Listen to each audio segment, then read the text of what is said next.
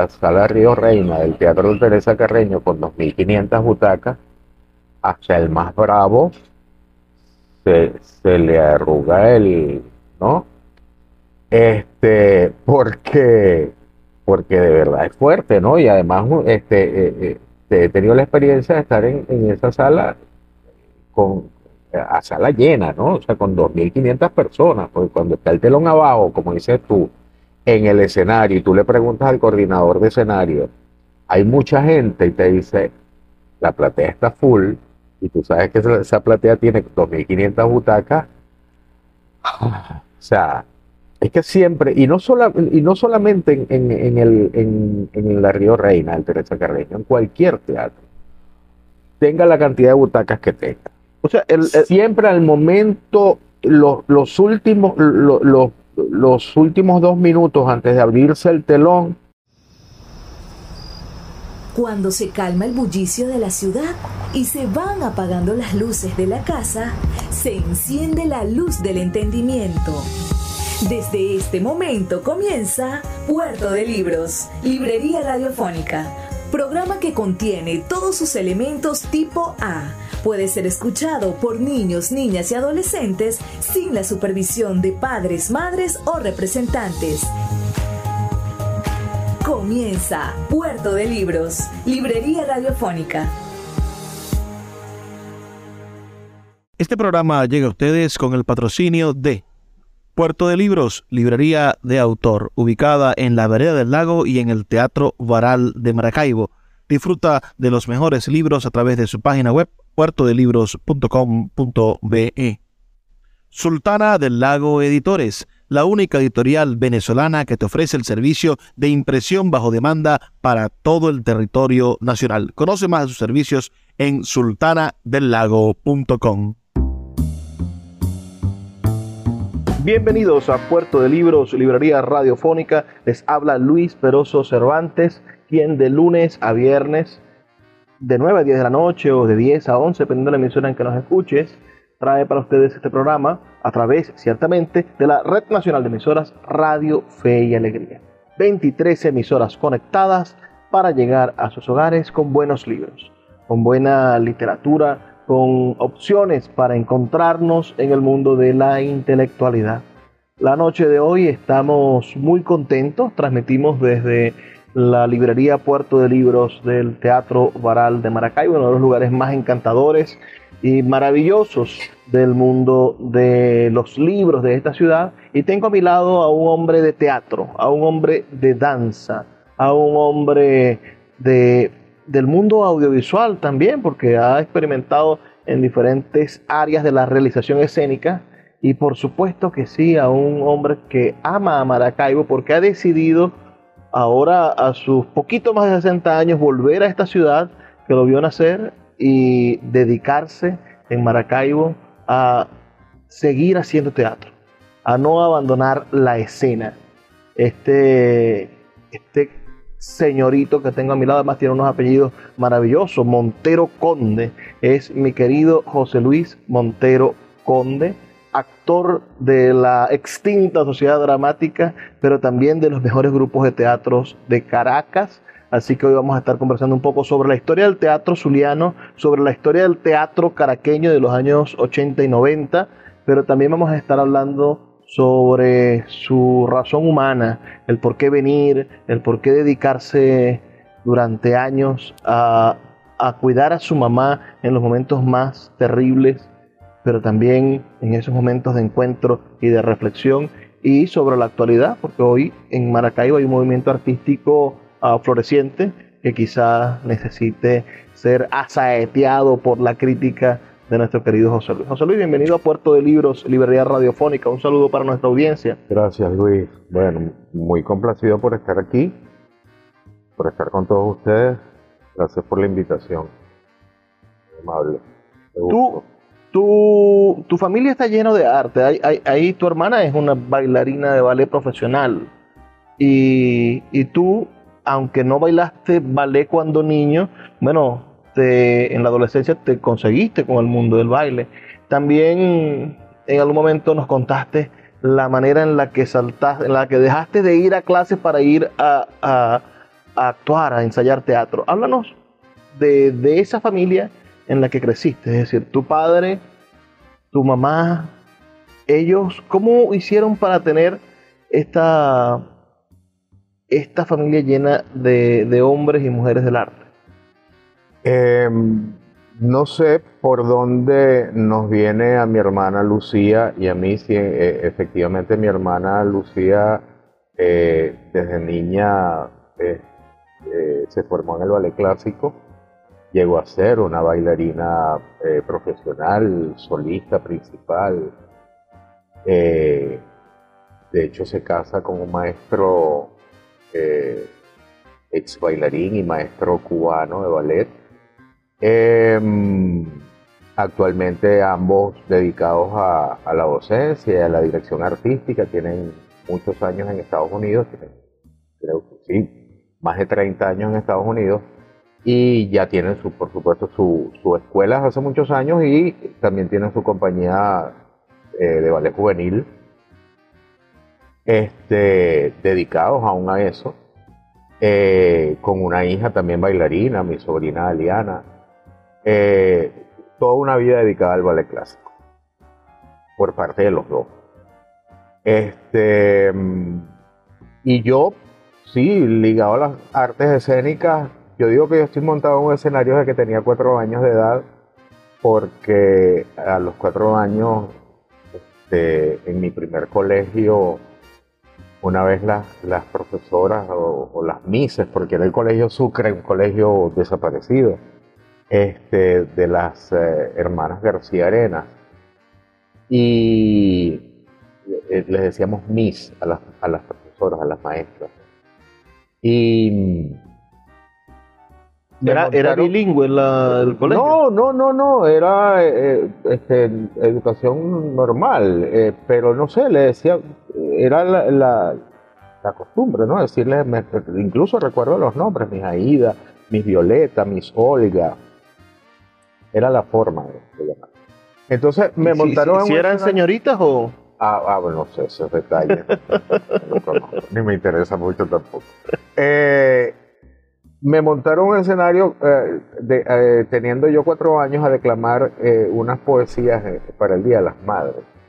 Entonces, claro, yo de cuatro años me emocioné muchísimo, me emocioné muchísimo y, yo y lloraba, ¿no? Declamando los poemas. Y por supuesto hacía llorar a toda, a toda la gente que estaba, este, a todos los espectadores. Entonces, este, después no, no- no me soltaron, ¿no? Eh, y yo no quise después bajarme a un escenario. Así pasó toda mi formación en el colegio, montándome en cuanto templete había, haciendo de todo, cantando, bailando, actuando. En bachillerato eso paró, O sea que en Maracucho podemos decir que eras un sí, sí. De hecho, nunca he tenido miedo escénico y creo que es por eso, ¿no? Porque imagínate, en los cuatro años enfrentándome al público, No, pero nunca has tenido miedo escénico. Teresa Carreño, telón abajo, sala llena, te vas a presentar, ¿no te daba miedo? Sí, claro, por supuesto, muchísimo, muchísimo, muchísimo. Muchísimo, sobre todo en eso que mencionas, en la sala Río Reina del Teatro de Teresa Carreño con 2.500 butacas, hasta el más bravo se, se le arruga el, ¿no? Este, porque, porque de verdad es fuerte, ¿no? Y además, este, eh, eh, he tenido la experiencia de estar en, en esa sala con, a sala llena, ¿no? O sea, con 2.500 personas, porque cuando está el telón abajo, como dices tú, en el escenario y tú le preguntas al coordinador de escenario, hay mucha gente y te dice, la platea está full, y tú sabes que esa, platea tiene 2.500 butacas, o sea, es que siempre, y no, sola, y no solamente en, en, en el, en, en la Río Reina, el Teresa Carreño, en cualquier teatro, tenga la cantidad de butacas que tenga. O sea, el, el- Siempre al momento, los, los últimos, lo- lo- los últimos dos minutos antes de abrirse el telón, yo digo que yo siempre lo cuento así, que yo siempre, yo quiero salir corriendo y yo me pregunto, Dios mío, ¿por qué no fui cajero de banco? ¿Por qué no fui este, ingeniero? ¿Por qué no fui mecánico? Porque es que de verdad da, da pánico, de verdad es muy fuerte, es muy fuerte porque uno tiene demasiada responsabilidad encima.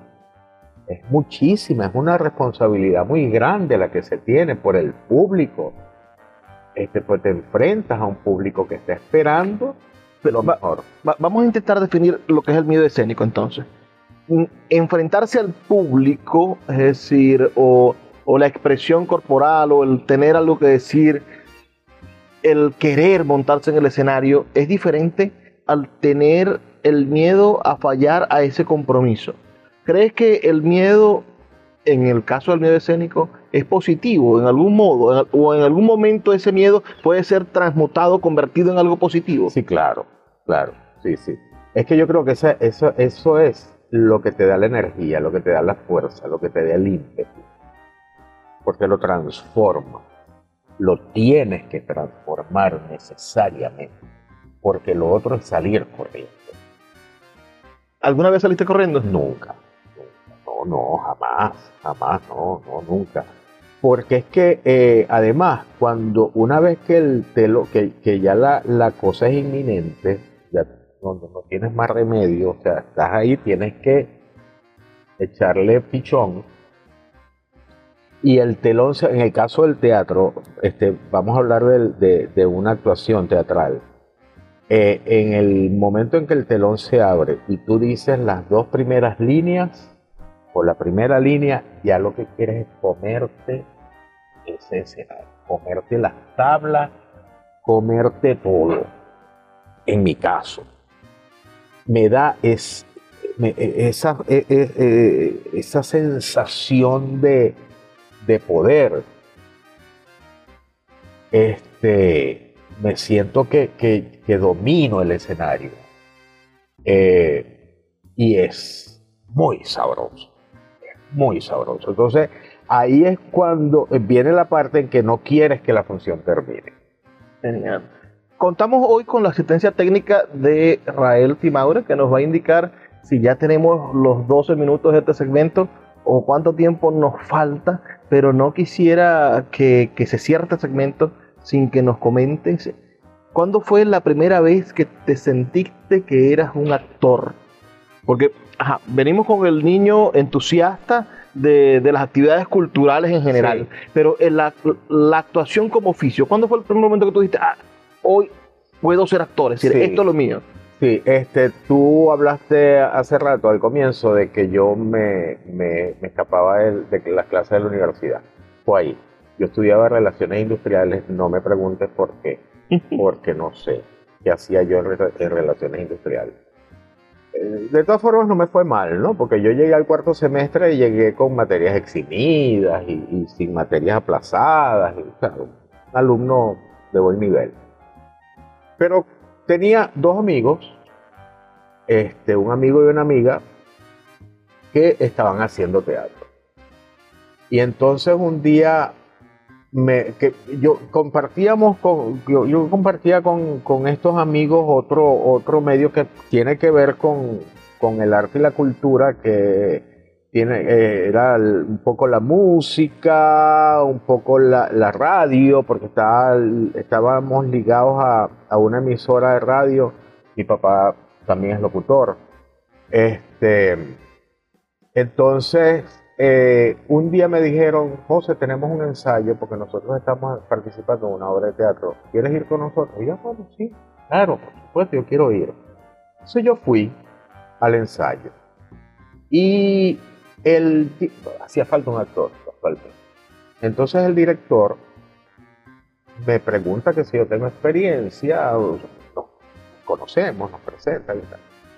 Y le digo que no. Que bueno, sí, lo que te conté, ¿no? Ahorita del colegio. Eh, y me dice, ¿tú aceptas que yo te haga una prueba? Yo Y, y- y tú aceptas que yo corte un momentico, Claro. vamos a escuchar los mensajes de Radio Fe y Alegría y ya volvemos con más de este programa con José Luis Montero Conde, quien es un conde, es un hombre de la, de la realeza del mundo artístico de Maracaibo. Ya volvemos. Síguenos en arroba Librería Radio. El poeta Luis Peroso Cervantes le acompaña en Puerto de Libros, Librería Radiofónica, por Radio Fe y Alegría, con todas las voces.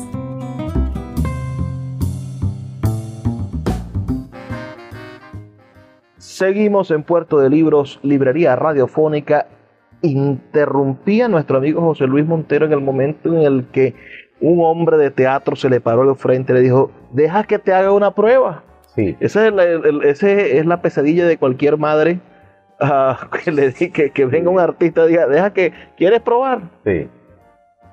Yo creo que a mi mamá no, mi mamá siempre estuvo, le encantó, le encantó que yo, que yo fuera artista.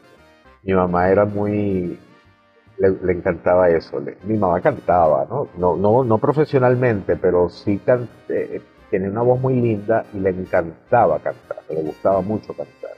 Era muy musical. Vivía todo el día tarareando una canción o haciéndola con uh, boca chiusa. Em, entonces, esto de que yo fuera actor y mi hermana bailarina, eso ella la hacía muy feliz. Em, no digo que mi papá no, pero mi mamá lo disfrutó siempre muchísimo más. Entonces, este, yo acepto, por supuesto, encantado de la vida que me prueben. Y, cuando yo hago la prueba, el, el, aquel hombre me dice, ¿Eh? me encanta, tal, ¿por qué no te animas? Tú eres perfecto para el personaje este, que es el personaje principal, porque... ¿Quién era ese la director? Pieza era, la pieza se llamaba Los de la Mesa 10 de Osvaldo Dragún, un dramaturgo argentino. Este, este, y el director era Silvio Beltrán. Ah, un uruguayo. Uruguayo. Paraguayo, paraguayo. Paraguayo, paraguayo, sí. Entonces, este, que dirigía el grupo Cetro. Yo, por supuesto, acepté. Empecé a ensayar inmediatamente. Estrené en 1980 mi primera obra de teatro a ese nivel y era un, un nivel... Eh, eh, o sea, tienes más de 40 años de vida artística. Sí, este año cumplo 43, ahorita en junio, porque yo, eso fue un 26 de junio, 26 de junio, que es el Día Nacional del Teatro. Pero tú eres de 1960. Yo soy del 60, entonces yo voy a cumplir. Tenías 23 años cuando estrenaste tu primera eh, obra. no, 20, eso fue en el 80. Ah, ok. Eso fue en el 80, tenía 20 años. Este, entonces... ¿Sientes que cambió tu vida eso? Sí, sí, sí, porque yo empecé a faltar a la universidad. O sea, a los 20 años me daba uno puede... para ir a la universidad y yo me empezaba a escapar de las clases de la universidad, estudiaba en una universidad privada, y, y, me iba a los ensayos de teatro. Entonces eso me, me hizo sentir mal, porque este, en mi casa mis padres siempre me dieron mucha confianza, eh, me apoyaron mucho en todo, y yo sentía como injusto escaparme, ¿no? Hacerlo escondido. Y yo hablé con mi papá. Le dije, mira, ¿qué está pasando esto? Yo estoy teniendo esta experiencia y yo estoy muy feliz, cosa que no siento estudiando relaciones industriales. Porque bueno, yo quería estudiar comunicación social o arquitectura. Eran las dos carreras que me gustaban más, más comunicación social. Pero este, que si no, eh, tú sabes, el cupo de la universidad, el Zulia, que era un rollo, que se perdió un año esperando cupo, tal, total, que una solución este, inmediata. Sí, inmediata. Vamos, eh, y yo me dejé llevar, me dejé convencer. Y me, entonces, este sí cambió, porque yo me empiezo a escapar de la universidad. Pasa, eh, yo hablo con mi padre, le digo, está pasando esto no me parece justo. Me parece justo, tú me estás dando el carro, me estás pagando. La, universidad, claro. Este, manteniéndome, y yo estoy haciendo esto. Mi papá me dijo, lo recuerdo perfectamente, me dijo, está bien, yo te apoyo. No todo el mundo tiene que ser o, no es lo único ser egresado universitario. Aunque ahora, de hace unos años para acá, también se puede ser actor egresado del, pero en esa época no. Entonces, este, mi papá me dijo, pero eso se estudia, no era a nivel, no había, no, no, no, no, estaba, no era a nivel universitario, a nivel de licenciatura como ahora. pero sí está, existía, por ejemplo, la Escuela de Teatro de Laredo. Mi papá me dijo, todo se estudia y eso también. Entonces sería bueno que te prepararas, porque no, para, no, no te conformes con ser del montón, para que seas el mejor. Me gustaría que fueras el mejor. Y no se equivocó, los que nos escuchan Ah, saben o no saben todavía, la idea es que lo sepan, que José Luis Montero actuó, por ejemplo, en el grupo de teatro Rajatabla, que es uno de los grupos de teatros más importantes de la historia del teatro venezolano que actuó latinoamericano. que actuó con el dirigido por por el director de teatro más importante que tuvo el teatro contemporáneo que estuvo al lado de figuras como Román Chalbó como como Cabrujas que, que protagonizó obras que hoy marcan hitos en los festivales de teatro que Venezuela organizó y que está en la memoria, bueno, de críticos teatrales y de actores de todo el continente. Es un hombre que desde el Zulia, bueno, se ha convertido en una de las figuras más representativas de la actuación contemporánea en Venezuela de teatro. Porque regularmente queremos, eh, llamamos actor también al actor de telenovelas, porque actúa en las telenovelas, pero la función de la telenovela y la función en el cine están más sometidas a la voluntad quizás del, director, del director, del, camarógrafo. Hay tantas cosas que se anteponen entre el espectador y el actor. En cambio, en el teatro está el actor al desnudo frente al público. No, tienes la, no, no, tienes la perspectiva del camarógrafo, no tienes el corte del director, no tienes la musicalización de fondo, no. Tienes la voz y el talento del actor que tiene con, con ese poco, con ese poquito, su voz y su talento, que impactar al espectador. ¿Cuándo fue que tú viste una obra de teatro y dijiste, esta obra de teatro, ese es el teatro que yo quiero hacer? ¿Qué grupo de teatro te cambió la forma de ver el teatro? La fueron fueron fueron puedes decirme varias sí claro este obviamente donde donde el, donde tuve la suerte de, estar de participar tuve la fortuna de estar con la Sociedad Dramática de Maracaibo con la Compañía Nacional de Teatro en la época de Chocrón de Isaac Chocrón y con Carlos Jiménez, vivo, con Carlos Jiménez. Es decir, el, el, rajatabla mítico. Sí, el, de la época dorada de que fue mucho más extensa que, que la, que yo viví, ¿no? Pero yo estuve en parte de, esa época dorada de, de Rajatabla. La dramática, obviamente.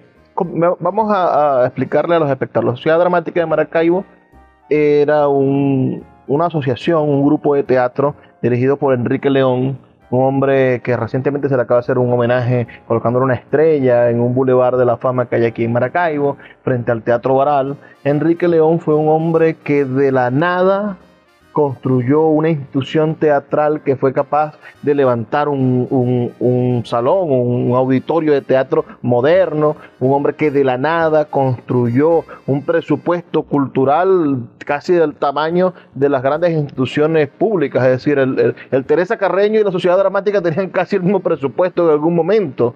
¿Por qué? Porque era un gran administrador de la cosa cultural y producía acciones culturales y teatrales que repercutían en todo el país. Que además tenía galería de arte, que además tenía una editorial, este, que tenía, eh, hacía actividades de todo tipo, de todo tipo. también, lamentándolo mucho, fue ese hombre orquesta, ese hombre que hacía todo y en el momento en el que se deterioró su salud, sobre todo su salud mental, bueno, fue deteriorándose todo el proyecto y al entrar en una crisis personal se, se, se, derribó él y se derribó la, la, sociedad dramática. Pero tú viviste un momento culmen, el, uno de los primeros grandes momentos de la sociedad dramática. Háblanos de esa experiencia y después nos vamos a saber por qué diste el brinquito de Maracaibo a Caracas, un brinquito de 800 kilómetros. Eh, fue maravilloso porque yo entré a la dramática al poco tiempo, el mismo Enrique dirigió un espectáculo eh, con recopilación de textos de Shakespeare, de varias obras de Shakespeare, se lo llamó Palabras, eh, a mí me dio unos personajes importantísimos, no, no digo que los demás no lo sean, pero este, creo que pues, en efecto toda la dramaturgia de Shakespeare es súper importante. Pero me dio como unos personajes emblemáticos en Sueño de una noche de verano y en eh, Julio César. Te tocó hacer un, un Julio César Maracucho. Sí, sí, un monólogo de Julio César bastante importante, bastante fuerte, bastante... Siempre los directores me han dado eh, personajes de mucho carácter, siempre, afortunadamente. Este, y después se llega la ocasión de producir eh, una pieza de Carlos Pérez Ariza que se llama La audiencia del obispo, que dirigió, no la dirigió Enrique, la dirigió Alexis Blanco, que era actor de la dramática en ese momento. Pero este, se le da la responsabilidad a Alexis de dirigir esa pieza, La audiencia del obispo, y me dan a mí el personaje principal del obispo. Este, maravilloso porque fue una, una, pieza nada convencional. Recuerdo que usábamos todos los espacios exteriores de la casa, porque en ese momento era la casa de 5 de julio, este, de la dramática, y, o sea, la sede vieja, vamos a, decir así. Entonces era, eh, eh, los espacios no eran en un auditorio convencional a la italiana, sino en los espacios exteriores de la, de la casa, de la quinta, y con el público entre nosotros. Entonces estábamos... Este, o sea, teatro experimental. Y nos fue muy bien, fue, tuvo muchísima aceptación, eh, muy buenos comentarios de la crítica, me acuerdo. ¿Cobraban entrada? Sí, claro, claro, había taquilla y, y se nos llenaba las funciones, ¿no? La pequeña temporada que tuvimos. Em, y entonces, bueno, se llega la ocasión de que Niños Cantores, el Instituto Niños Cantores con la televisora y con su productor, eh, eh, se me escapó el nombre ahorita, eh, Alex Parada, Alex Parada, gerente de producción, algo así, del canal, del canal 11 del Zulia, pero él como productor eh, decide montar un musical que es muy conocido a nivel mundial, que se ha hecho en muchísimas partes del mundo, que incluso se ha hecho aquí se hizo antes en Venezuela, en Caracas. Este, él decide hacerlo en Maracaibo, que es el diluvio que viene. El diluvio que viene es un musical muy ambicioso, porque es de una producción extrema, muy grande. Pero con eso estrenan el Teatro Niños Cantores. Sí, Vamos a hacer una pausa, ¿verdad? ¿Cómo, ¿Cómo vamos de tiempo? Vamos a hacer una pequeña pausa de dos minutos para escuchar los mensajes de Radio Fe y Alegría y esperamos que en el próximo segmento nos hables un poco de ese diluvio y de la manera en la que las aguas del diluvio lograron brindarte nuevas y maravillosas oportunidades. Ya venimos con más de esta entrevista con José Luis Montero Conde, actor, cantante, ya van a saber por qué, bailarín y hombre de las artes escénicas de Maracaibo y de Venezuela. El poeta Luis Peroso Cervantes le acompaña en Puerto de Libros, Librería Radiofónica, por Radio Fe y Alegría, con todas las voces.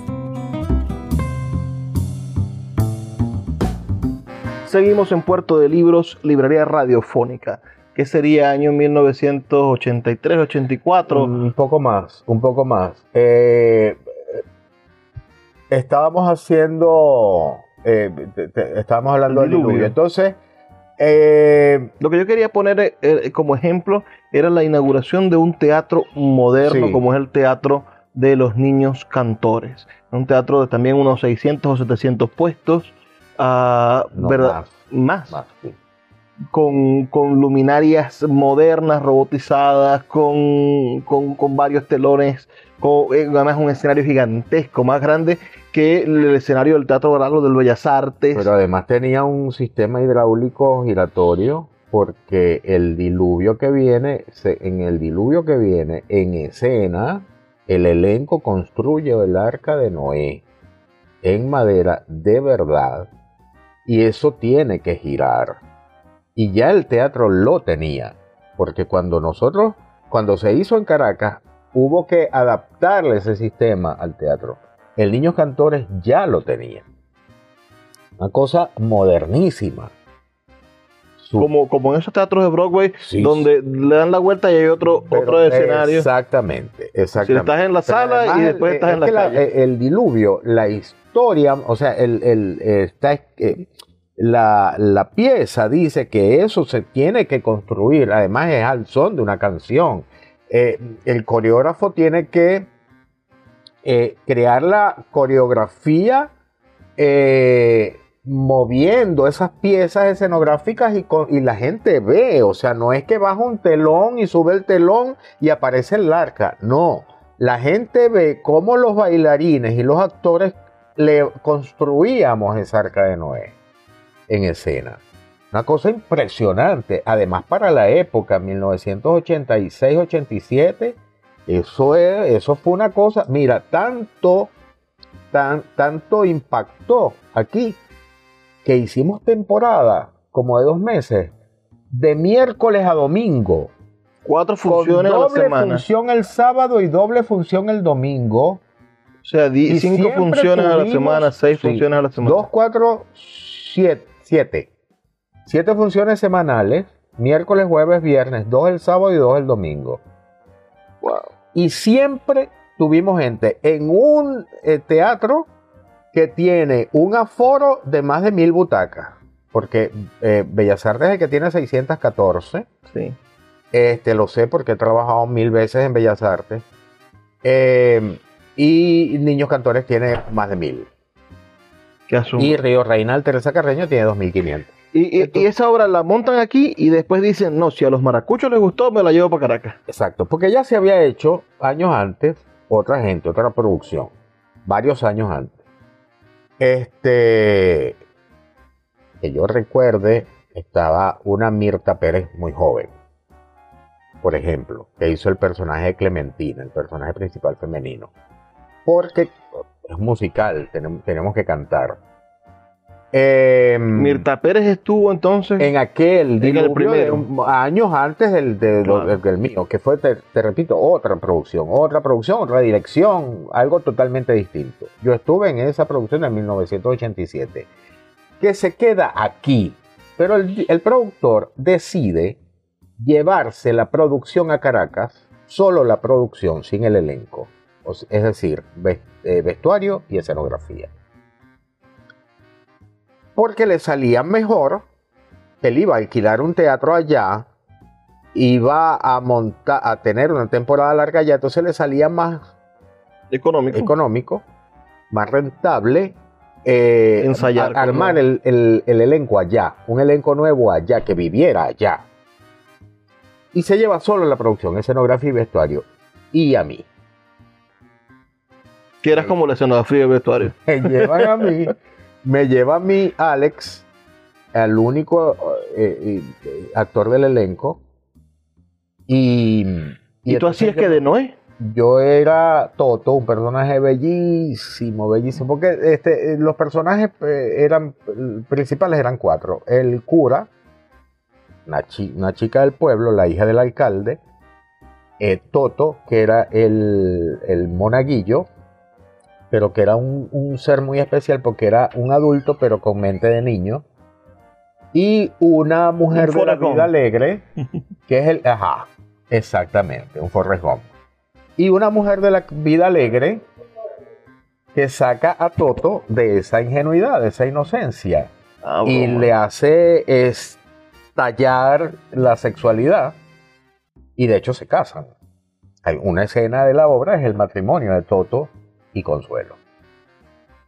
Entonces, este, yo me voy, por supuesto, me voy a Caracas cuando termina la temporada ya. O sea, volvemos a ensayar, volvemos a montar la pieza, hacemos la temporada en el Teatro Las Palmas de Caracas. Cuando termina la temporada, yo le digo a Alex, yo me quiero quedar a vivir en Caracas, no quiero volver a Maracay. Entonces Alex me dice, bueno, vamos a inventarte algo, un trabajo para justificar un sueldo. Y me dice, bueno, yo necesito un asistente Ah, de producción y dirección del Teatro Las Palmas y me nombra a mí a su asistente. Asistente de él, de Alex Parada, de producción y dirección. Eh, entonces, cuando estoy en eso, hago varios, varios trabajos, hago asistencia de dirección de Esperando al Italiano de Mariela Romero, dirigido por Armando Gota, eh, unos eventos musicales, se atraviesa una Navidad y entonces ah, existía en Caracas un coro que era humorístico, que se llamaba Alpargata Cantorum, que tiene una temporada en el Teatro de Las Palmas esa Navidad y yo termino cantando con Alpargata Cantorum también en esa temporada en el Teatro Las Palmas, simultáneamente con mi trabajo como asistente de producción y dirección. Y una vez, un día llega alguien y me dice que están haciendo audiciones en la Compañía Nacional de Teatro para un actor que baile. Ah, bueno. Entonces yo me voy, por supuesto. Para, para los que no lo saben, bueno, ahí José Luis nos ha resumido, porque nos está hablando de su mundo actoral pero en el medio José Luis trabajó como coordinador de la, de la compañía de ballet. Del ballet del Zulia. Del ballet del Zulia, porque tenía una experiencia vastísima con una bailarina profesional en su casa desde niña, ¿no? Sí, Y, trabajó y bailó con Danzas Maracaibo y fue a una gira internacional con Danzas Maracaibo. Todo eso mientras actuaba y mientras que lograba resolver irse actuando a Caracas. Sí, aquella famosa gira de, los seis meses a Europa, por ocho países de Europa, en, esa gira estuve yo. ¿Qué pasa? Yo nunca... Pero, pero me interesa Chocrón. Háblame de, esa compañía nacional de teatro con Isaac Chocrón dirigiéndola. Sí.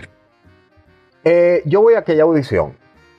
Y resulta que la que está haciendo la audición es la maestra de danza de la Compañía Nacional, la coreógrafa eh, muy reconocida venezolana, eh, Angélica Escalona hermana de José Simón Escalona. Em, Angélica, yo no la conocía. Yo voy con mi bolsito, con mi morral, con mi ropa de trabajo, porque digo, si están buscando un actor que baile, me, imagino que me van a probar bailando. Entonces yo me fui con mi bolsito, con mi ropa de trabajo, y me presento, me acuerdo que estaba solo, no había más nadie, yo pensé que iba a haber una cola de gente y no, cuando llegué no había más nadie, estaba yo solo, con, estábamos Angélica y yo. Angélica me toma todos los datos, cuando ella termina de tomarme todos los datos personales, yo le pregunto que dónde hay un espacio para yo cambiarme de ropa. Y me dice, ¿para qué te vas a cambiar? Le digo yo, bueno, porque yo me imagino que me vas a hacer una prueba de danza están buscando un actor que baile, me imagino. Me dice, no, yo es que yo no te voy a hacer ninguna prueba. Le digo yo, ¿por qué? No entiendo. Me dice, porque yo vi el diluvio. Ah, bueno. y ya yo te vi actuando, cantando y bailando. Entonces, ¿para qué te voy a hacer la prueba? Ya, ya te vi. Ya hiciste la tarea. Y me dice, de hecho, yo creo, ahorita no te, no te lo puedo decir, pero yo creo que a ti es que te voy, a, a ti es que voy a llamar. Yo me fui para mi casa y en efecto me llamó, que me habían seleccionado a mí. Y sí, estaba, estaba el presidente de la compañera Isaac Chocrón. Es, este contrato fue para el burgués gentilhombre de, eh, de Molière, dirigido por Cabrujas. Vaya. O sea, Pero ocho días antes del estreno. ¿Cuánto tiempo trabajaste ensayos con Cabrujas? Este, te voy a, bueno, sí, los ensayos generalmente duran dos meses. Dos meses. Generalmente duran, generalmente. Con la chimenea de Cabrujas. Eso es casi, eso sí, eso es como, algo como estándar. Eso puede variar, por supuesto, porque el diluvio que viene de Maracaibo nosotros le cortamos una torta de cumpleaños a los ensayos del diluvio. Nosotros tuvimos más de un año ensayando el diluvio que viene. Por supuesto que fue más de un año interrumpido, ¿no? Pero, pero fue mucho tiempo porque era, era una producción muy compleja. Por lo que te dije, armar eh, un arca de, el arca de Noé, de Noé en el escenario ante la vista del público, había coreografía, canciones, texto hablado, muy complejo. Pero una pieza mm, de teatro, teatro tradicional este, lleva un tiempo estándar de dos meses. Entonces, ¿qué pasa? Que antes del estreno del Burgués Gentilhombre, yo estoy haciendo un paso en el escenario, en la parte bailada, que es un pas de cha italiano, un movimiento de ballet. y yo caí mal. El escenario del Teatro Nacional de Caracas, porque la Compañía Nacional tenía el Teatro Nacional de Caracas. Que queda cerca de la Plaza Bolívar. Sí, en el centro, en el propio centro de Caracas. Muy cerca del Teatro Municipal. Están a unas cuadras, a unas dos, tres cuadras de Sí, sí. distancia. Yo lo sé, pero, pero estamos hablando para todo el del país. centro de Caracas, sí. Este, entonces, este, ese teatro, el escenario tiene una cierta inclinación hacia la boca.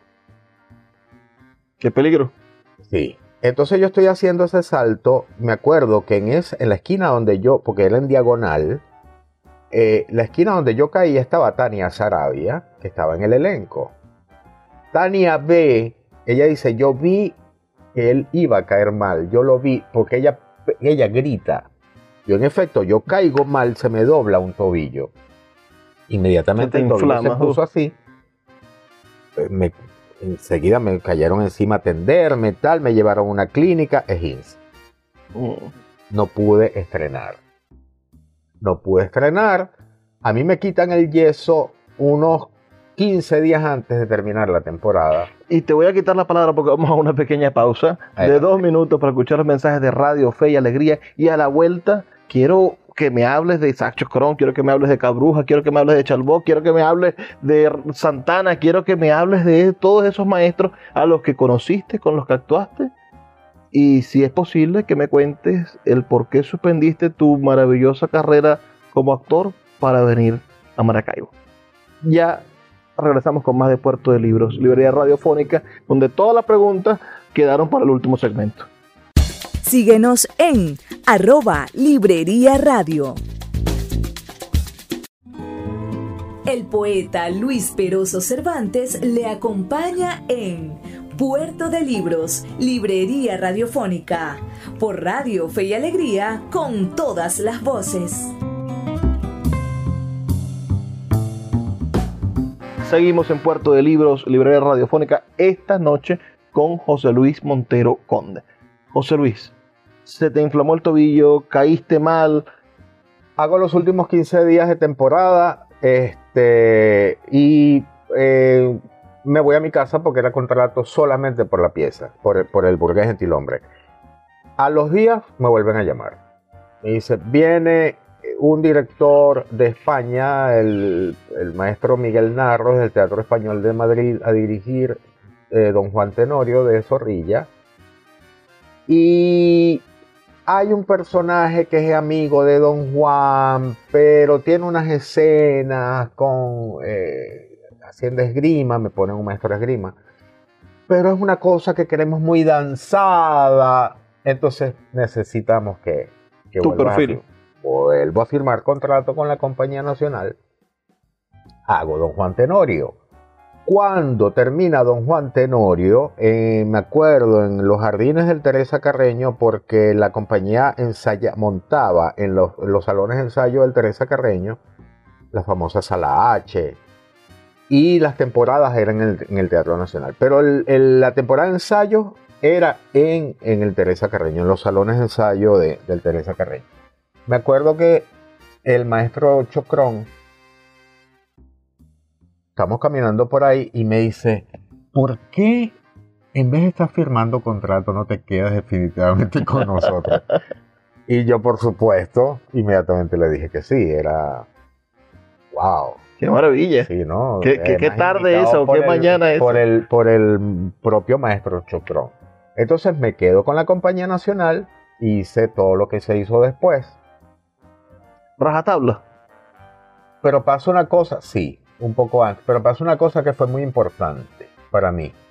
Estábamos haciendo Los Muertos las Prefieren Negras Andrés Eloy Blanco. Al mismo tiempo estábamos haciendo una gira por las islas del Caribe con El Sainete. Yo también soy candidato y el musical A Bailar con Billo, que eran en el mismo espectáculo. La primera parte era El Sainete, yo también soy candidato, y la segunda parte era Bailar con Billo.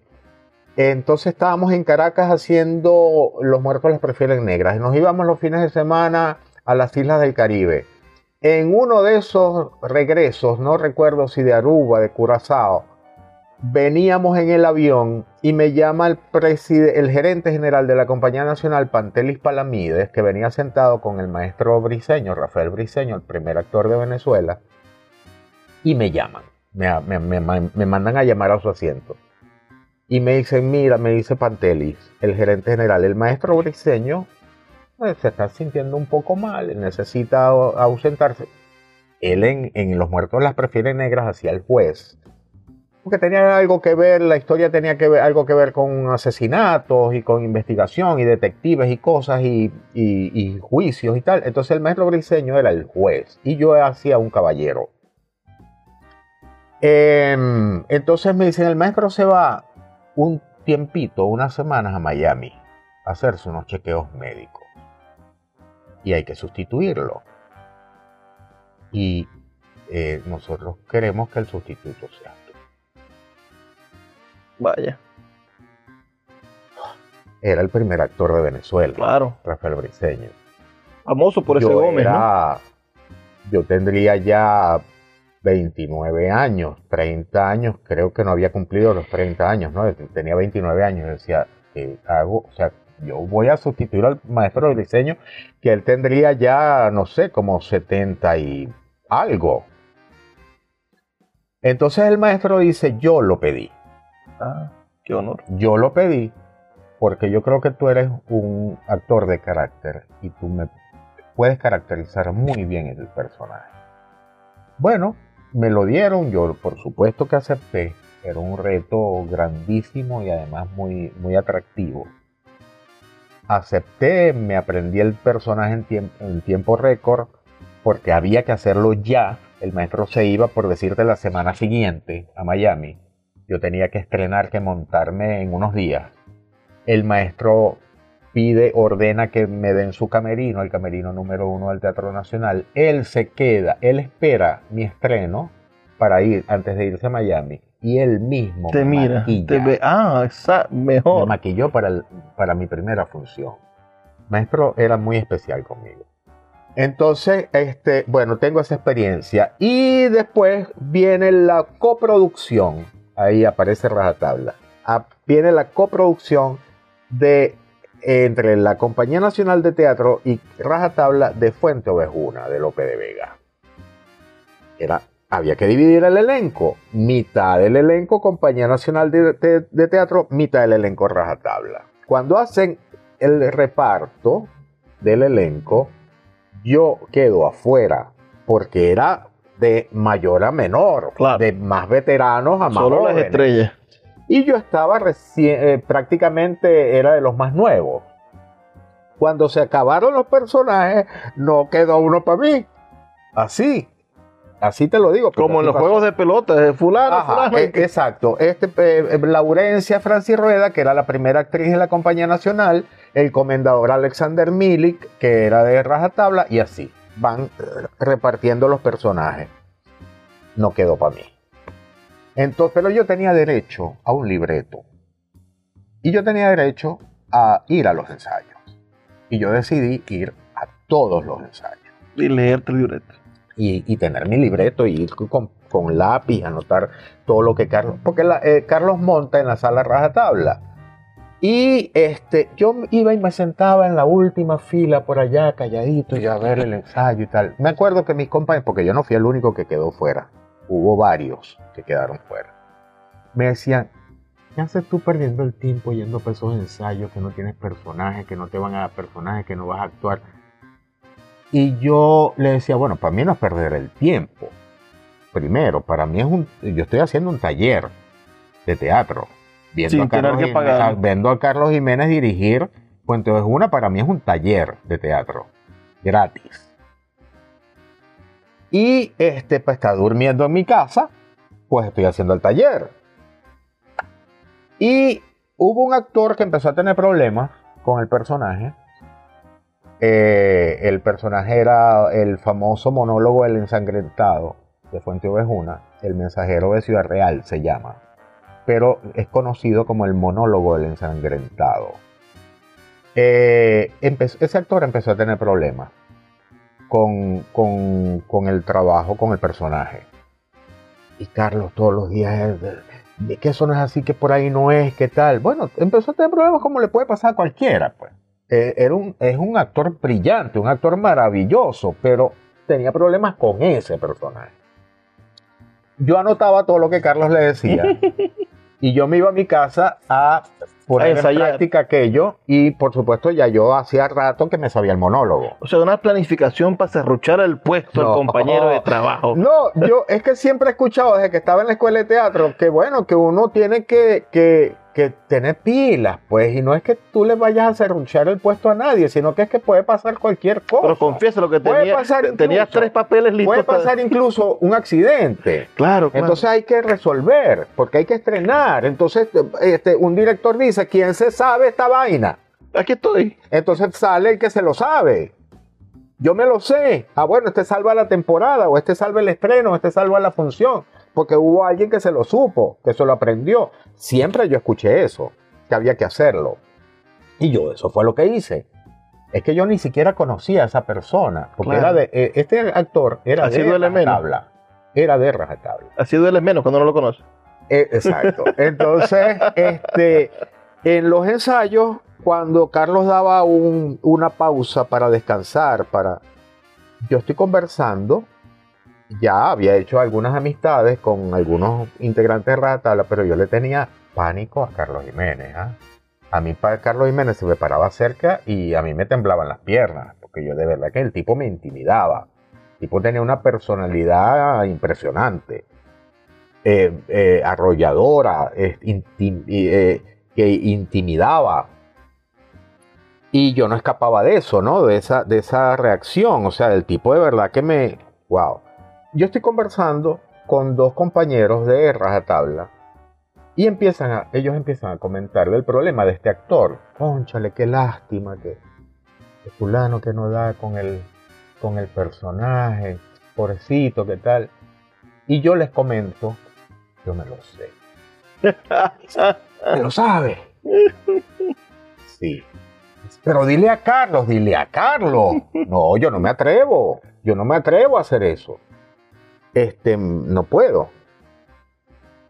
Entonces, casualmente, ah, porque me dicen, a Carlos le gusta la gente atrevida.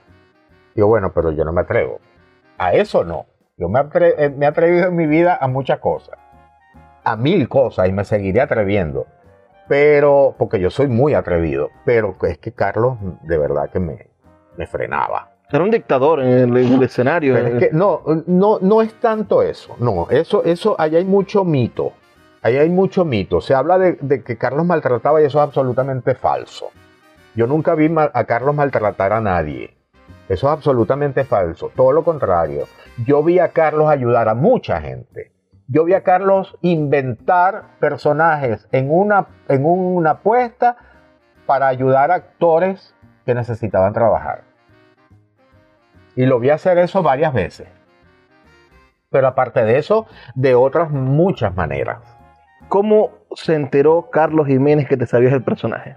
Que él se acerca a saludar y estos veteranos le dicen, Carlos, él se sabe el así. Y Carlos me miró de pies a cabeza, me escaneó, ¿no? Me miró de pies a cabeza y me dijo, así.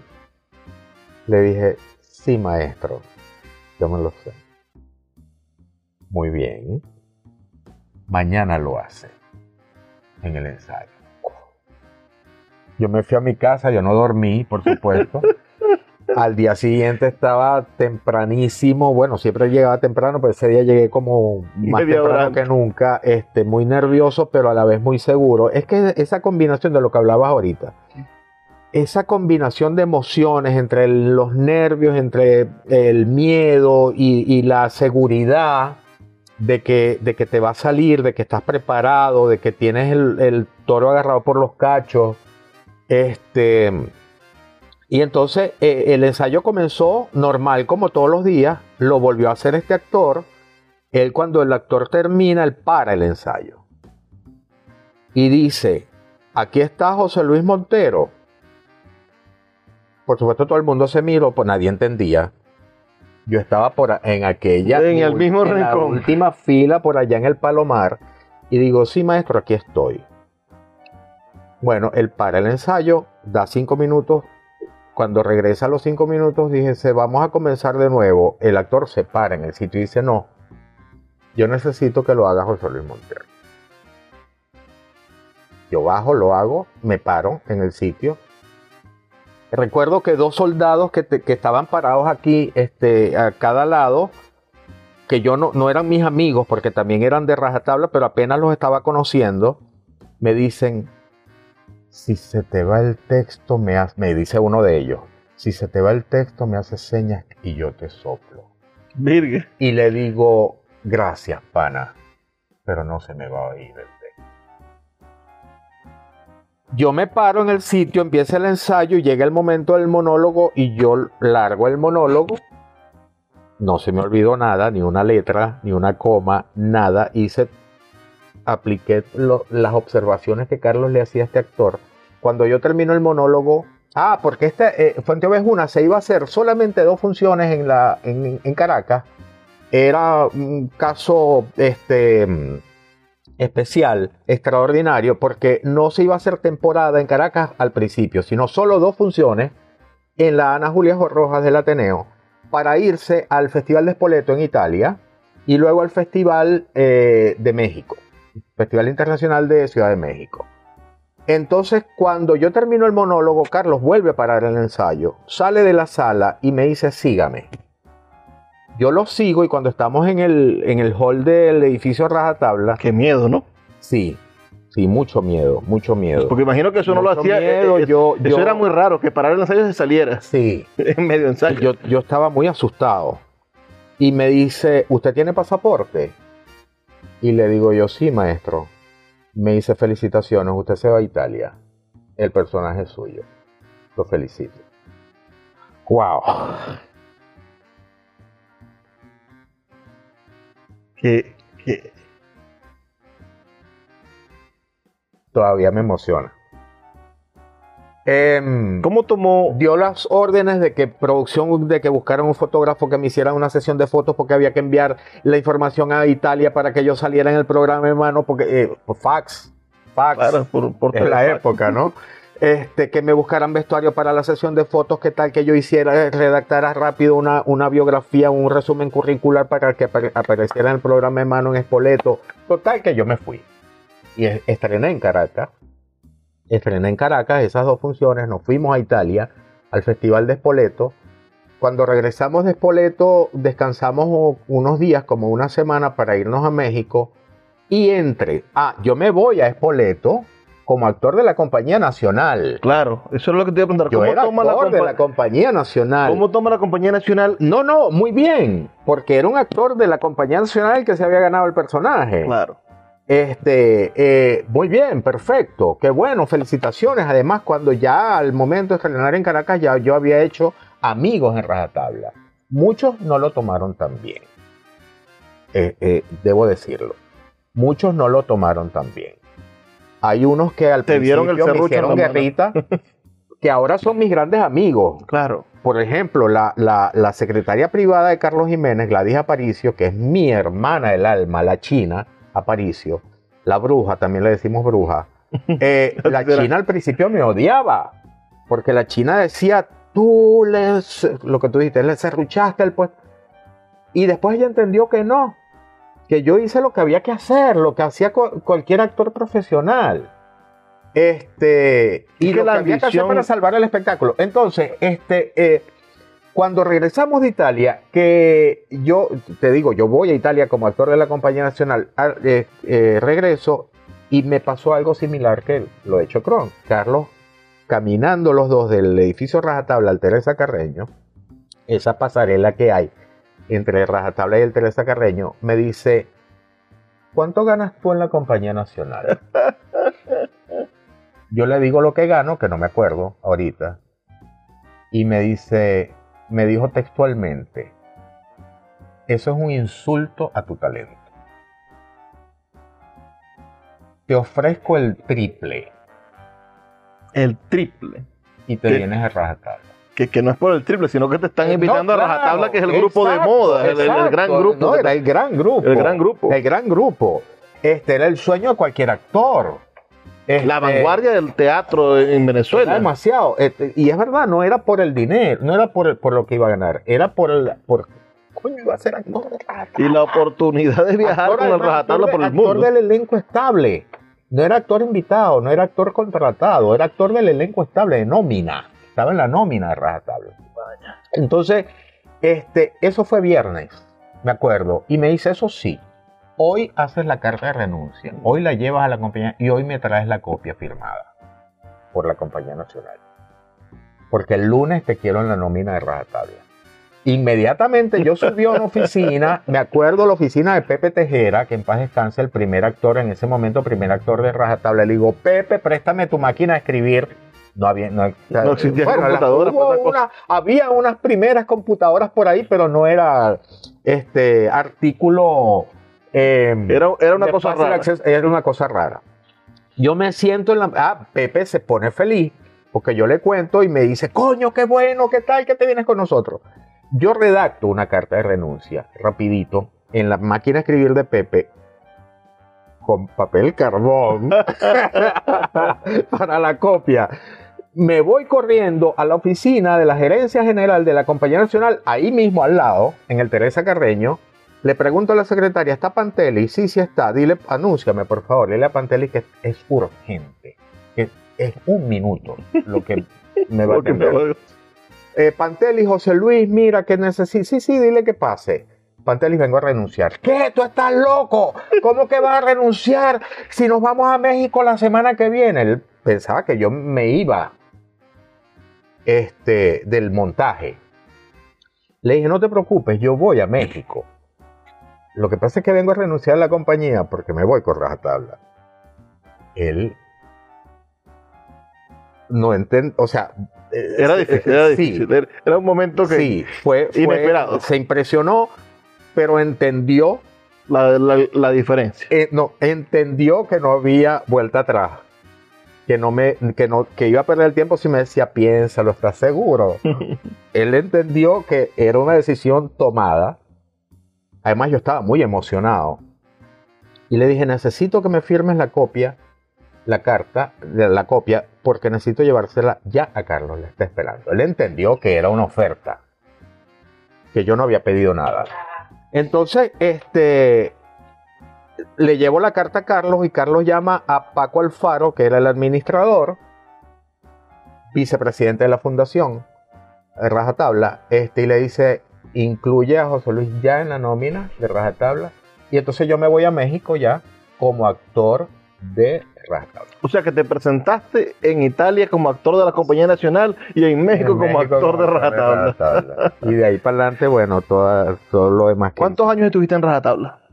Poco, porque este, cuando hicimos oficina número uno, que fue la última, el último montaje que dirigió Carlos, eh, eh, oficina número uno de Miguel Otero Silva, bueno, eh, eh, libreto de Larry Herrera basado en el libro de, Miguel Otero Silva, ya Carlos había sido diagnosticado con la enfermedad. Pa- para los que no saben, Carlos Jiménez fue uno de los primeros casos conocidos en Venezuela de VIH. Sí. y, y además fue muy muy muy terrible porque mediáticamente la sociedad no, digi- no, no, no, no, no supo entender que era una afectación del cual las personas no son responsables. Tú no eres responsable de enfermarte de nada.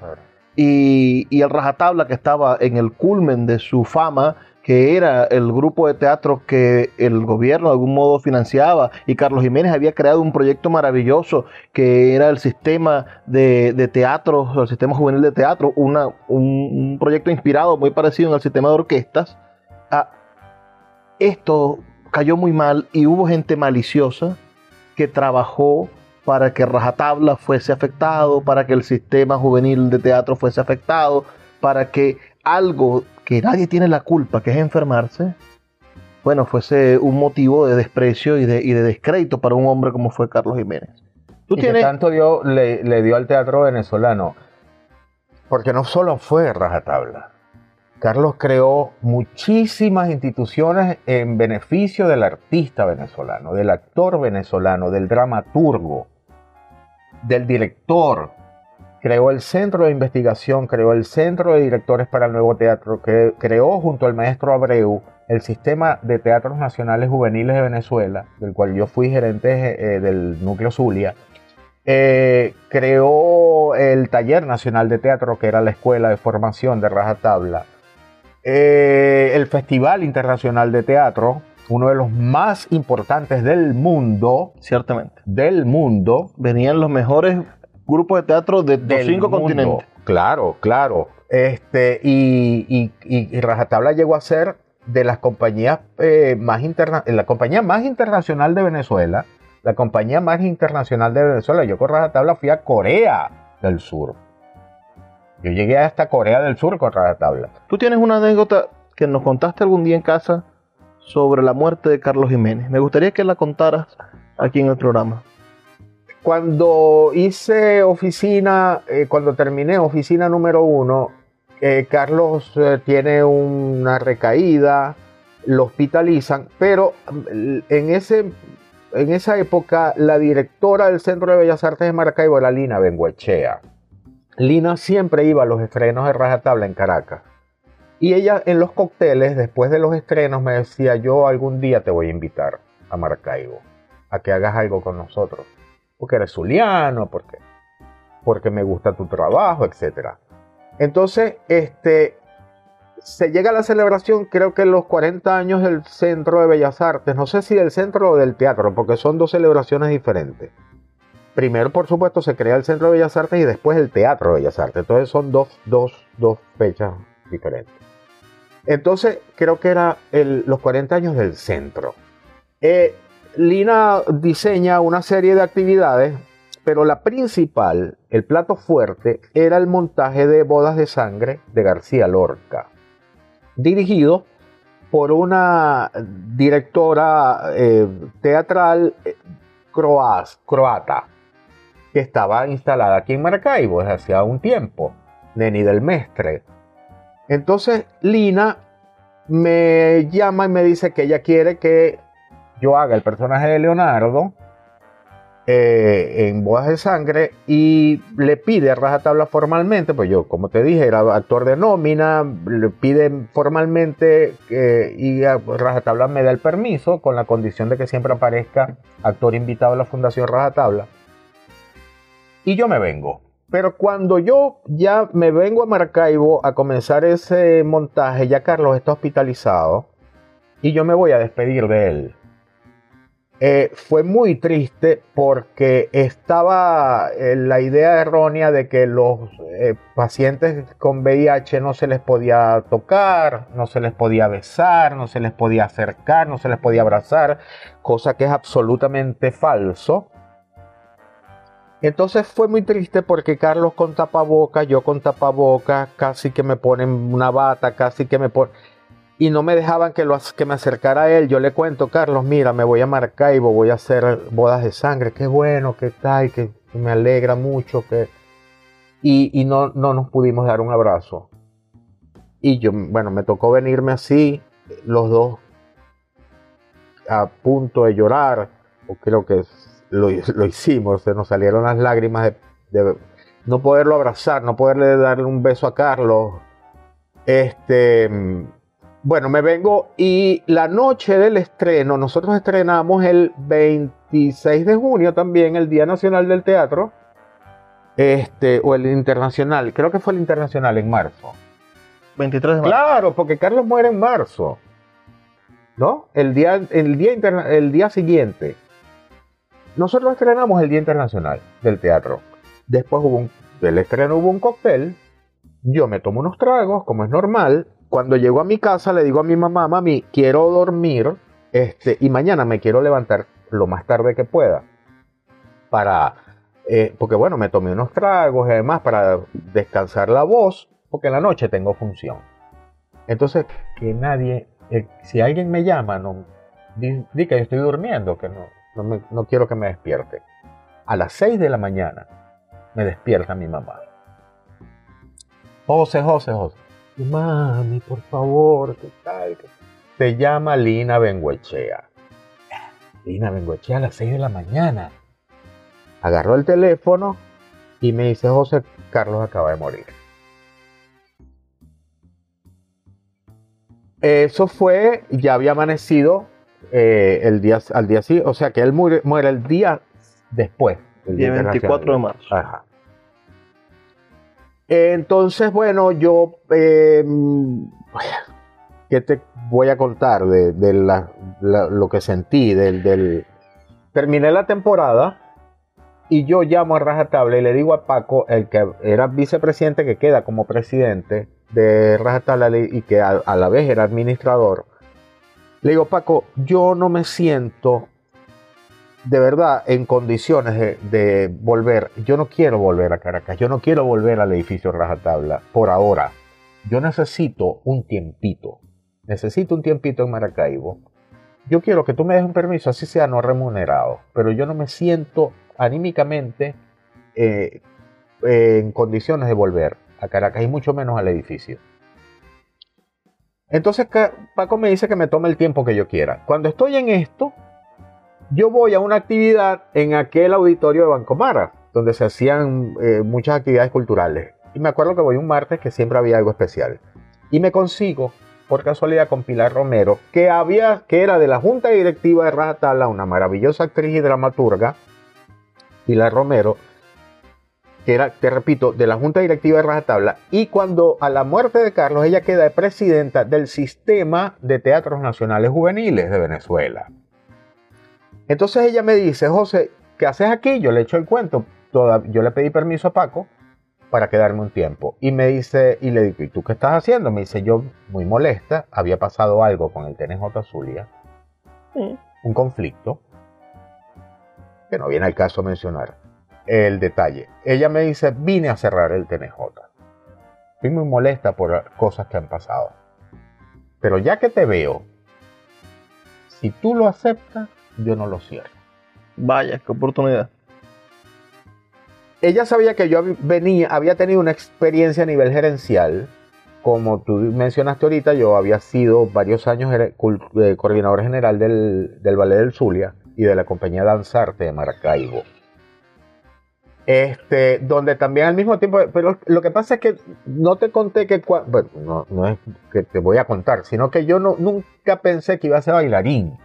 Yo siempre estudié danza y estudié canto como complemento a mi oficio de actor, porque yo pienso que el actor debe tener nociones de danza y nociones de canto, no para ser cantante ni grabar un disco, sino para el manejo de la voz.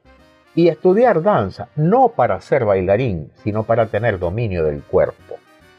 Y, por eso yo estudié danza y estudié canto. Pero me fue bien y de hecho le dediqué varios años de mi vida a la danza. Y de hecho viví de eso. Viví de la danza.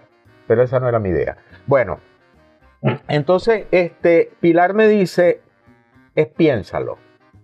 Yo estoy hospedada en el hotel tal. Mañana te invito a desayunar. En el desayuno me das la respuesta.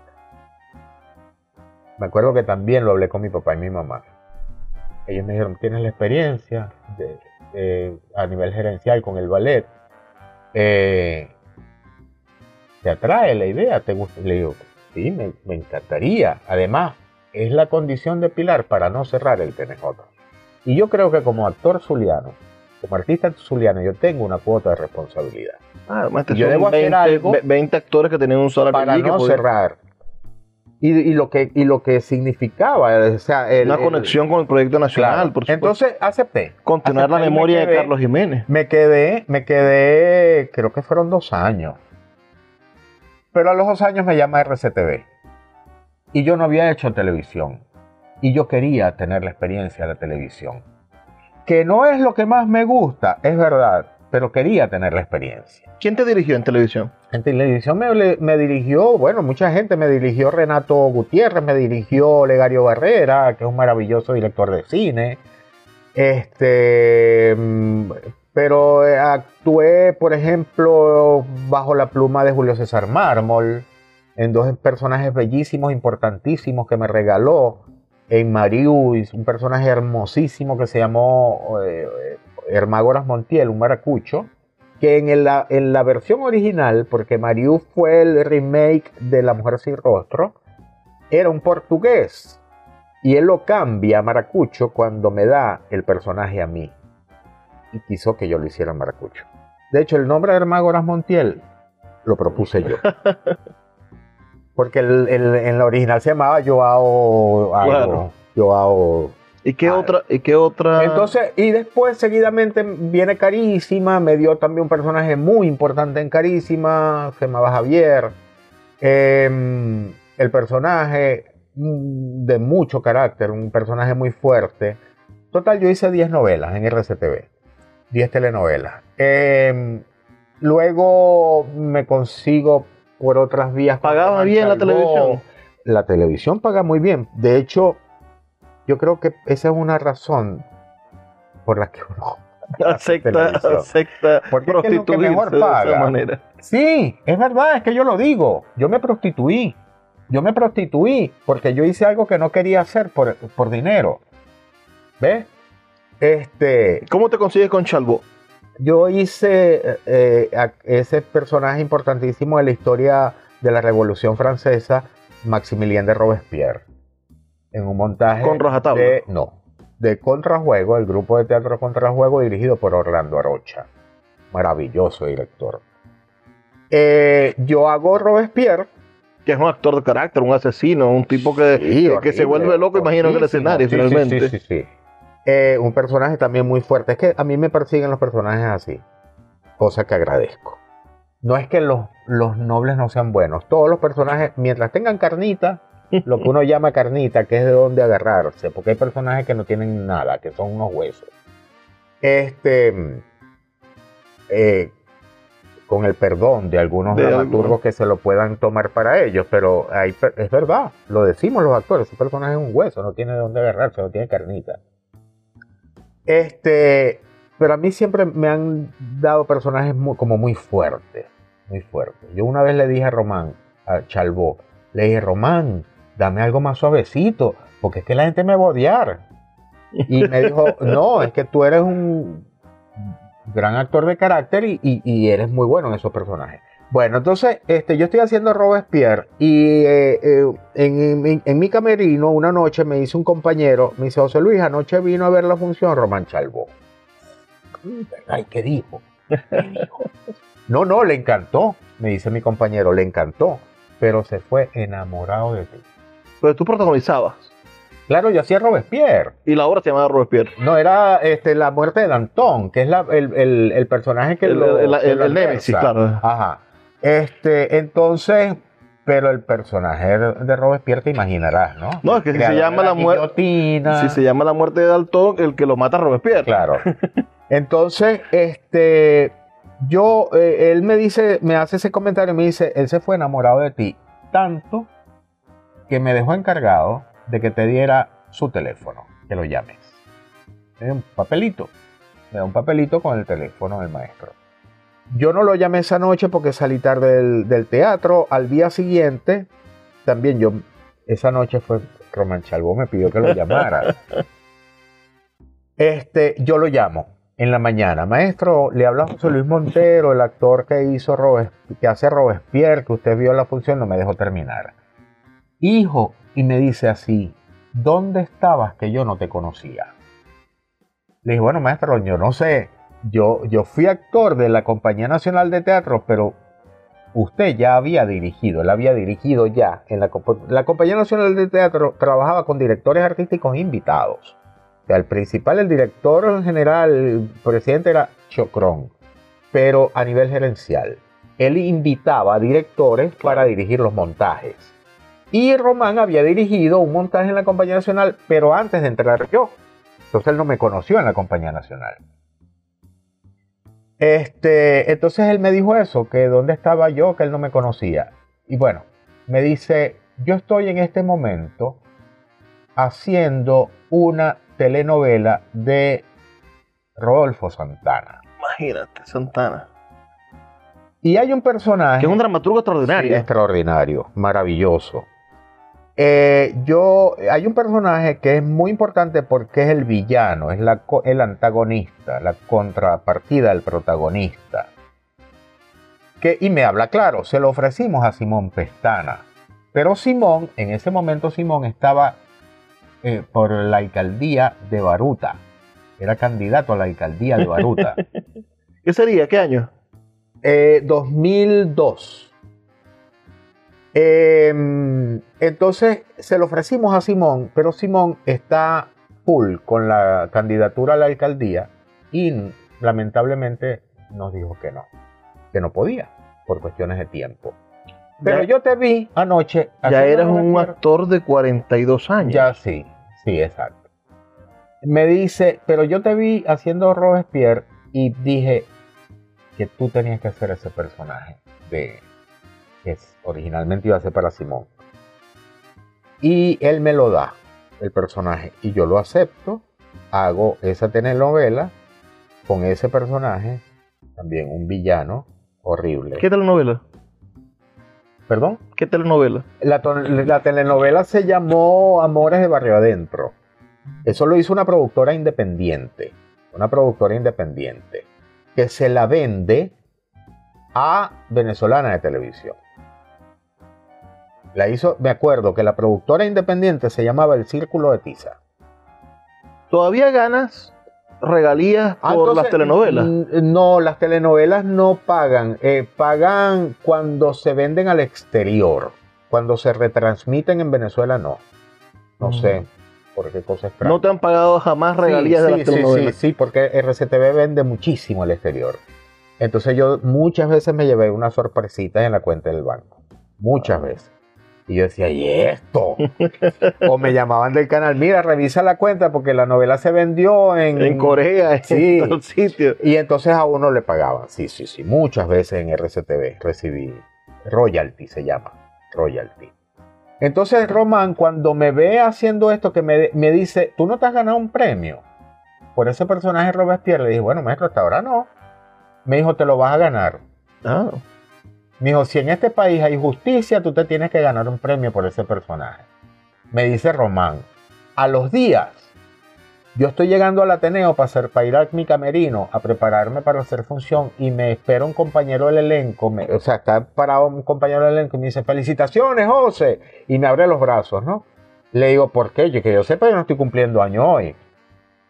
Me dice, ¿qué? ¿No sabes? Le digo, ¿qué?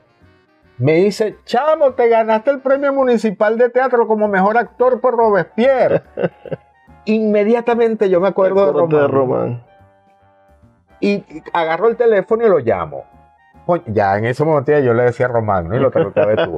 Román, me gané el municipal de teatro como mejor actor por Robespierre. Me dijo, te lo dije, te lo dije que te tenías que ganar un premio. Entonces, bueno, hago la novela. Cuando estoy haciendo la novela, me dice, estoy escribiendo, estoy escribiendo, no, está escribiendo Luis Brito García, está escribiendo una película. Y ya tú tienes tu personaje. Se llama fulano de tal.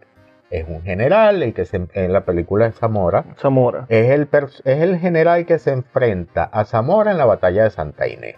Por supuesto, un general realista.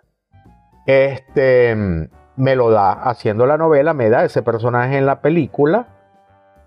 Y cuando terminamos la película, él decide montar una obra de teatro de un dramaturgo franco-argelino que se llama Emanuel Robles, que es estudioso de Bolívar, un estudioso franco-argelino estudioso de Bolívar,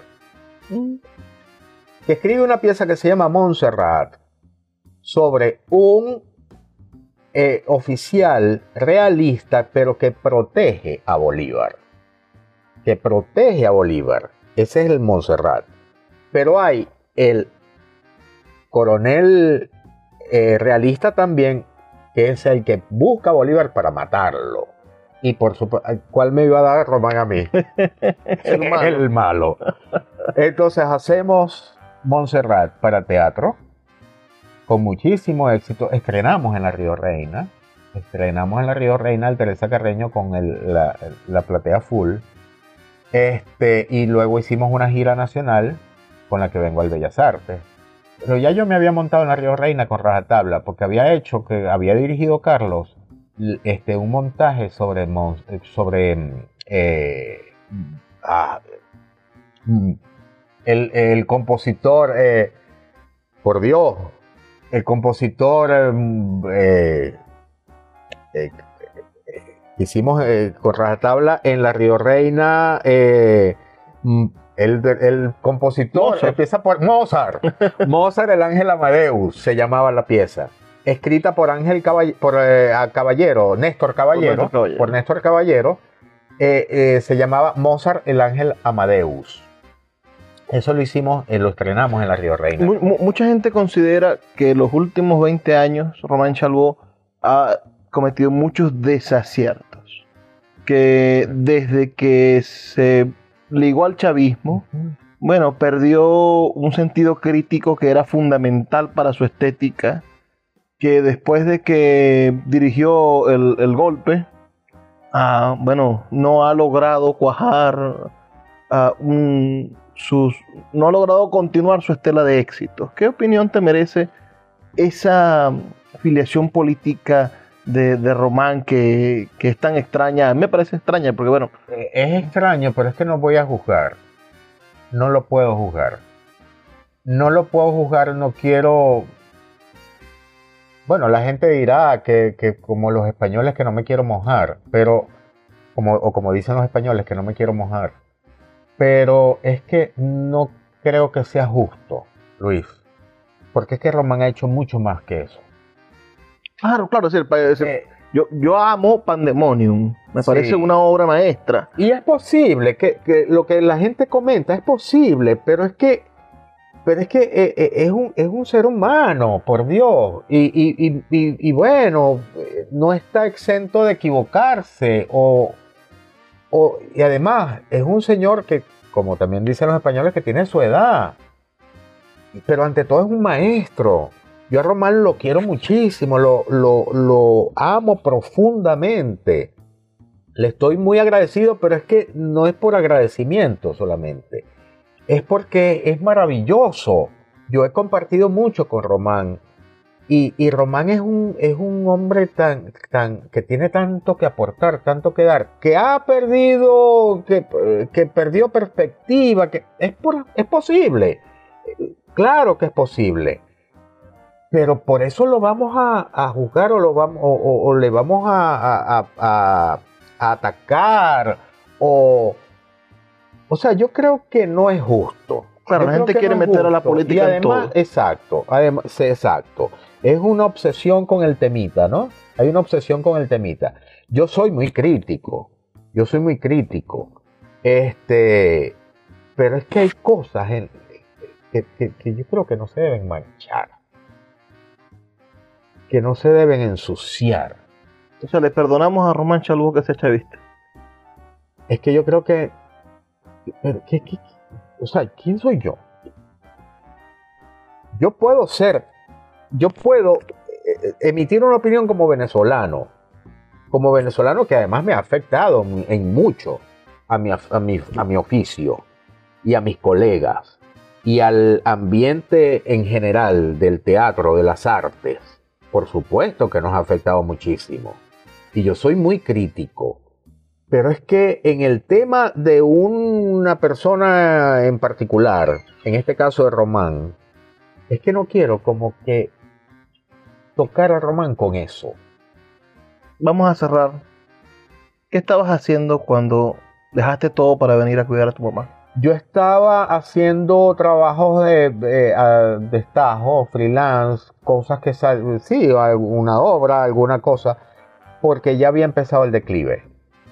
Ya había empezado el declive, este, que, nadie puede negar, que es obvio, evidente, que se ha profundizado más.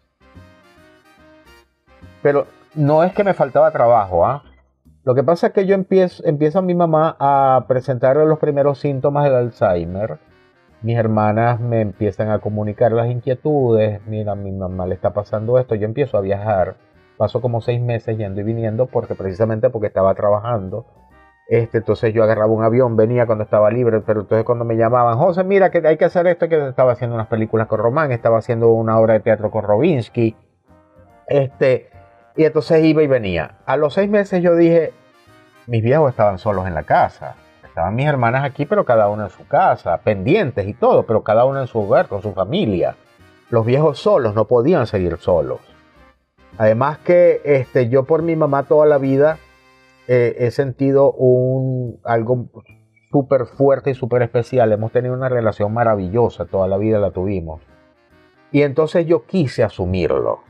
Yo quise asumir el caso de mi mamá y decido dejarlo todo este, y traerme mi mudanza.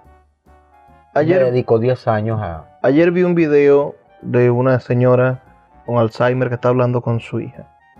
Inevitablemente cuando lo vi me conmoví, pensé en ti y te lo envié. Te dije, y después tú despertaste diciéndome, coño, ¿por qué me envías esa vaina? Sí, porque lo- me toca la tecla. Claro, pero a mí me tocó la tecla gracias a conocer tu historia. Sentí que, que, que te lo daba porque te lo enviaba precisamente porque me recordaba el heroísmo tuyo de estar 10 años en una lucha perdida contra la memoria. Porque sabes que, que el Alzheimer avanza, no retrocede. Entonces, hoy, tú tienes 63 años, vas a cumplir tienes 62, vas Sí. a cumplir 63 En octubre. y vamos a hacer una fiesta. Ojalá. Pero, pero 10 años de tu vida con ese proceso tan doloroso que es ver al ser que uno más ama, que es la madre, deshacerse casi que en las manos. Sí. ¿Qué aprendiste de eso, José Luis? Eso me dio mucha fortaleza, me hizo más fuerte, me, abatió muchísimas veces, muchísimas veces llegué a sentir que no podía más, que no podía más, que simplemente las fuerzas no me daban. Yo bajé 10 kilos, yo rebajé 10 kilos porque es que era muy fuerte, es un trabajo físico muy fuerte, muy agotador. Mi mamá se puso bastante gordita porque nunca dejó de comer, comía muy bien. Este, y, pero entonces al mismo tiempo dejó de perder eh, su movilidad, sus facultades. Ella llegó a ser un bebé grande que mm, este, no me ayudaba en nada porque no, no podía, no estaba en ella. Ella simplemente eh, masticaba, tragaba los alimentos y dormía. Ella no hacía más nada. Ella dejó de ver, dejó de mover las- sus manos, su, por eso yo tenía que darle la comida, tenía que bañarla, tenía que vestirla, tenía que acostarla, levantarla, sentarla. Entonces eso era un peso muerto para mí, ella se puso bastante gorda. Eh, está el agotamiento eh, de todo tipo, eh, mental, eh, anímico, eh, te sientes vulnerable, te desesperas a veces, a veces yo me largaba a llorar porque es que no aguantaba más, no podía más. Tenía el apoyo de mi hermana, sobre todo de una de mis hermanas que estaba aquí, porque es que eh, la, la bailarina ella tiene, como te dije, más de 30 años fuera, ¿no? De, en Estados Unidos. Este, la, una de ellas, la mayor de las que estaba aquí, también se fue, se fue a Chile, eh, y aquí me quedó una sola, una sola hermana, pero tenía su casa, que nunca se, nos descuidó, siempre estaba pendiente. Este, y de hecho me hacía el quita los fines de semana, bueno, una noche a la semana, porque yo también fui muy celoso con mi mamá, entonces también me costaba dejarla. A veces mi hermana me decía, José, déjame, que yo ya sé, yo sé cuidar a mi mamá también, y yo también lo, porque yo, yo me, me- me- puse muy, muy celoso, muy, muy posesivo. Eh, no, no, no sabía delegar. Em,